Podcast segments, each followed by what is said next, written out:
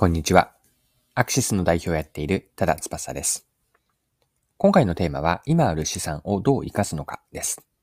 面白いと思ったアパレルブランドの取り組みから、マーケティングに学べることを掘り下げていきます。よかったら最後までぜひお付き合いください。よろしくお願いします。はい。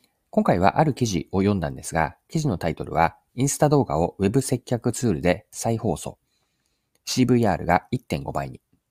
こちら日経クロストレンドの記事です。インスタの動画を有効活用しているという事例でした。で、一石二鳥の動画戦略とのことなんですが、記事のリード文からそのまま抜粋して読んでいきます。インスタグラムで実施したライブ配信の動画を自社 EC サイトでのマーケティングに再利用する。そんな施策で EC での購入完了率を上げたのが、複数のアパレルブランドを展開するジョンブルだ。同社は Web 接客ツールを活用し、サイト訪問者にポップアップで Instagram の動画を表示して商品を訴求。SNS と EC サイトの利用者の両方にアプローチする一石二鳥の動画戦略を取った。この施策は功をなし、動画を視聴した人は動画非表示の訪問者と比べて1.5倍の購入完了率だったという。はい。以上が日経クロストレンドの2022年10月27日の記事からの引用でした。で、ジョンブルにはコロナによって対応しなければならない、かつて課題があったんです。どんな課題だったのか、続けた記事から見ていきましょう。読みます。ジョンブルが EC サイトで動画施策を強化し始めたのは今から2年前のこと。新型コロナウイルス感染拡大症の真っ只中だ。外出自粛ムードが広がり、実店舗への来店などがしづらい中、EC サイトの利用が急拡大した。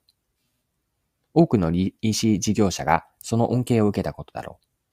ところが、ジョンブルはその限りではなかった。リアル店舗にお客様が行きづらくなったため、EC サイトが伸びると一般的には言われていた時期だったが、当社の場合はそうでは、そうはならなかった。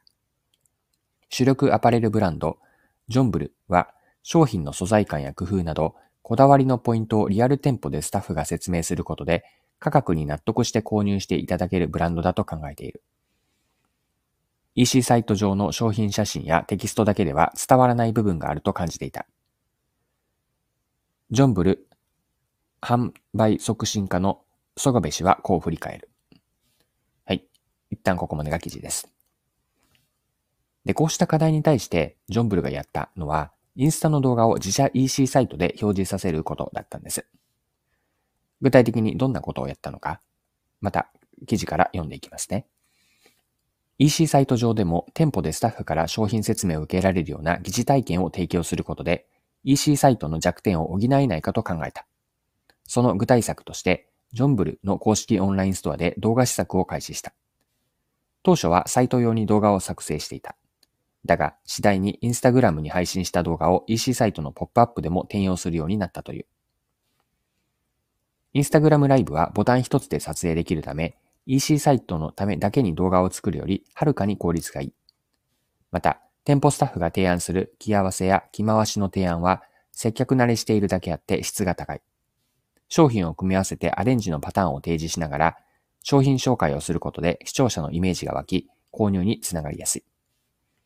はい。ここまでが記事の引用です。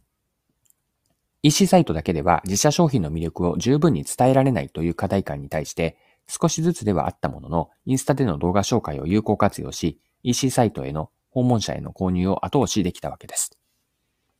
はい。では、ここまでが今回の前半にあたるんですが、後半のパートでは、今のジョンブルの事例から学べることについて掘り下げていきましょう。はい。では、後半のパート入っていきます。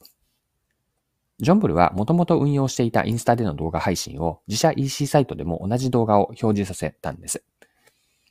動画を見せなかった場合に比べて1.5倍の購入完了率だったと。